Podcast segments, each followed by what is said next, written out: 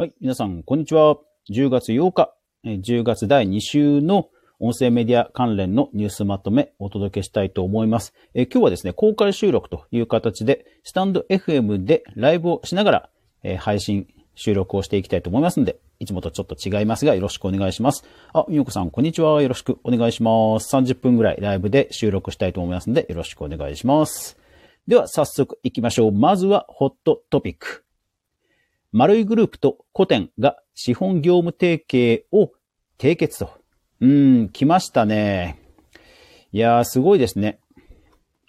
今週はですね、この古典が資金調達をしたというニュースが、まあ、音声界隈ではね、非常に注目されていました。あ、羊さん、こんにちは。ゆっくりしてってください。はい。えまずニュースの記事、えトピックを読みましょう。え株式会社丸井グループはこの度歴史を面白く学ぶコンテンツラ、え古典ラジオを運営する株式会社古典と資本業務提携契約を締結しましたということですね。そう、だから、丸井って私の近所にもあるんですけど、まあファッションビルを運営する金融界の大物って感じですよね。で、まあそこがですね、え古典にえー、ここは出資というか、業務提携契約ということですね。はい。で、これはだからどう、えー、業務提携だから資本は参入してないのかな？取り組みの背景。えー、うん、なんかこの、このプレスリリースを読む限りはちょっとよくわかんないですよね。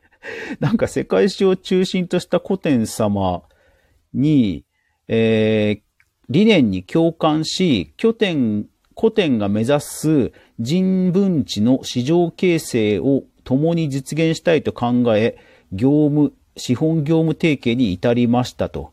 えー、古典様と様々なチャレンジを行い、行ってまいりたいと考えてます。だから、なんでしょうね。なんかすごい、ふんわりした感じなんですよね。なんかすごいふんわりした感じで、えー、っと、青井博さんっていう代表の方のコメントが出てるんですけど、うん。この出資を機に古典様との競争を通じて人文知による社会のアップデートという壮大な実験にチャレンジできることを楽しみにしてますって書いてあって、なんでしょうね。いや、そうそう。いや、むちゃくちゃふんわりしてるんですよね。だから単純にまあ、古典ラジオの、まあ、クレジットカード、あるいは結構いろんなクレジットカードをコラボしてますんで、まあ、とりあえず古典クレジットカードが出るのは間違いないでしょう。でもそれぐらいなんですよね。で、えっ、と、今回ですね、けんすうさんも実は出資。で、けんすうさんは出資なんですよ。えー、っと、どこだったっけな、えー、僕が COTEN RADIO の COTEN 社に出資した理由ということで、え、ノートをけんすうさんが書いてます。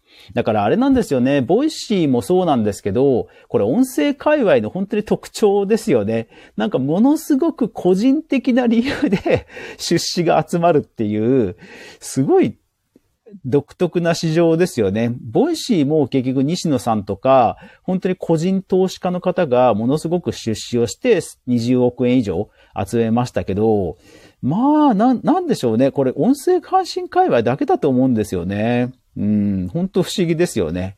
で、えっと、けんすうさんの記事なんです。ノート記事なんですが、すごい、もう340件もいいねが集まってる。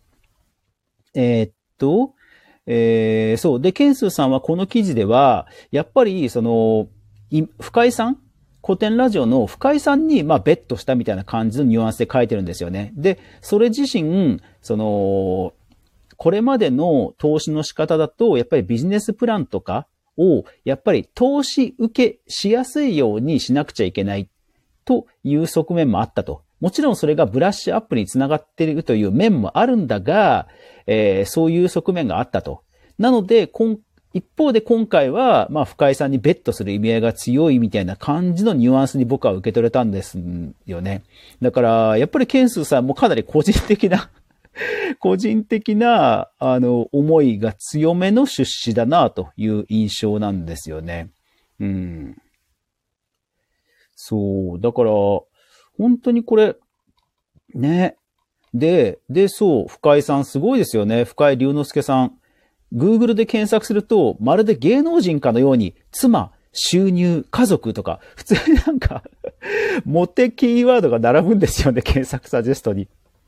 すごいですよね。でも本人も多分分かってらっしゃいますよね。やっぱりルックスイケメン、超絶イケメンですんで、多分本人も分かってらっしゃって、今メディアにも多分、すごい露出してると思うんですよね。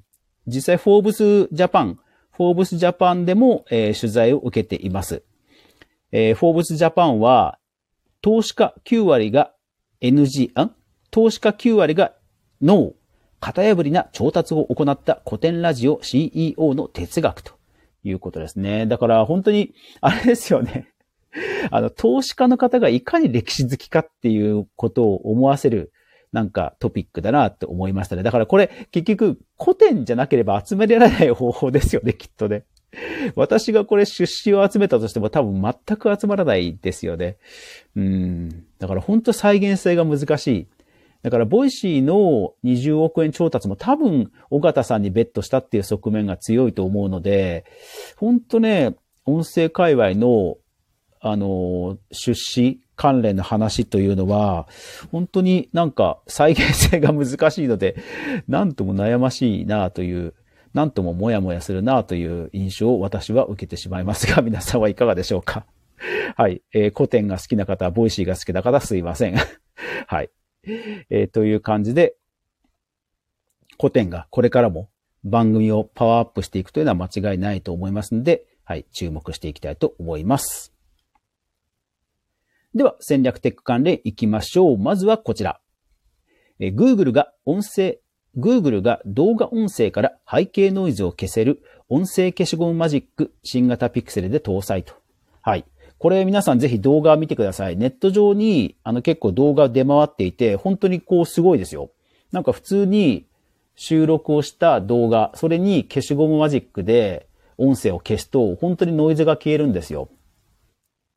で、まあ、実はこの技術って AI が出始めた頃から、まあ、注目はされていて、えー、もともとは ND、もともとはというか、まあ、NVIDIA という AI 関連でものすごく今成長している、あのコンピューターチップのメーカーがありまして、えその NVIDIA がですね、えライブ配信用に、まあ、特にゲーム実況ですよね。えー、ゲームのコンピューターグラフィックスをものすごく早く、えー、描画する、そういう、あの、コンピューターチップも作っているものですから、まあ、ゲームの配信でね、えいろんなノイズを消せるということで、リアルタイムで本当に綺麗にノイズが消せるという技術を結構もう1年前ぐらいかなもう発表してたんですよね。で、えー、まあそこぐらいでとどまるのかなと思ったら、なんとびっくり Google がですね、実装してきましたね。まあ Google ももちろん独自技術だとは思うんですけど、本当に綺麗に消えるんですよね。ただまあ、これ、音声配信でイヤホン越しにものすごくあの耳のいい方が聞くと多分ね、違和感は感じると思います。なんかね、切り替わるときに、えっと、あ、NVIDIA の技術の方の話で言うんですけども、切り替わるときにやっぱりね、若干なんかね、ラグがあるんですよね。だから多分気になる人はそこが気になっちゃうかなとは思います。で、まあ Google も実際のところちょっと詳しく聞いてみないとわからないんですが、多分リアルタイムとはいえ 0. 何秒かの誤差は当然出てくると思うので、まあそこ次第では結構普及はするんじゃないかなという気はします。あの、特にほら、屋外で、ポッドキャストとかライブ配信とかしてる人とかで、ノイズがものすごい人っているじゃないですか。まあそういう方には嬉しい機能かなと。まあライブで使えるかどうかは別として、まあ消しゴムマジックが、まあいろんなアプリがもし使えるようになれば、うん、いいなということで、ちょっとトップに持ってきました。はい。さあ、それではどんどん行きましょう。えー、っと、Spotify、はい、オーディオブック展開来ましたね。えー、海外の方ではありますけども、15万冊以上ということで、有料会員向けだそうです。で、こちら、ミミコさんから教わったんですけども、日本でも一応聞けるのが若干あるっぽいはあるっぽいですね。はい。やっぱり、オーディオブックだけあって音質いいですね。えー、あと、それから Spotify はなんか AI で生成した音楽を禁止しないとかいうコメントがちょっと各所で話題になってました。えー、それから Amazon。Amazon は、えっ、ー、と、ポッドキャストリスナー向けの新機能、ポッドキャストプレビューというのを発表してました。ちょっとまだこれ私も確認できてないんですけど、あれですね。Spotify で、こう、ツイ TikTok のようにスワイプでチャッチャカチャッチャカ、あの、ポッドキャストの番組をスワイプすると、あの、プレビュー、ちょっとだけこう番組内容が聞けるっていう便利な機能ですね。Spotify にはもう実装してますんで、よかったら皆さん Spotify の方で確認してみてください。やっぱり便利は便利ですよね。新しい番組との出会いっていう意味ではおすすめです。えー、それから、あと Amazon がライブアプリアンプを終了しましたね。えー、Spotify のグリーンルームというライブアプリも終了しましたし、まあ Amazon もライブアプリは終了したと。いやー、だからやっぱり本当海外、海外の音声配信市場ってやっぱり車とか ながら聞きが多いんだなっていうのをすごい感じさせますよね。やっぱり日本独特ですよね。ライブ配信がこれだけなんか盛り上がったり、市場が動くっていうのは多分日本独特ですよね。うん。はい。えー、それから YouTube ミュー、えー、YouTube ミュージックのポッドキャスト、えー、海外の方はポッドキャストのダウンロード機能ついたみたいですね。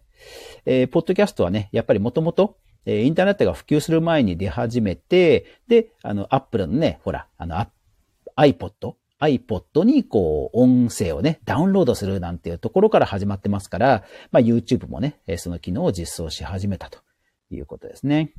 え、それから、 Voicy フェスのえ出演者の方があらかた決まったみたいですね。で、これ以外に Voicy は今週は結構いろいろあって、え山口大学でえ社内放送、校内放送の採用されたとか、あとはオーディオブックのえボイスドラマの、あの、番組はこのまま続きますが、 Radiotalk の皆さんはここで一旦終了です。ぜひ、ポッドキャスト、 stand.fm、YouTube、他の媒体でフル視聴してください。ではでは。ハッシュタグ、クリエコ。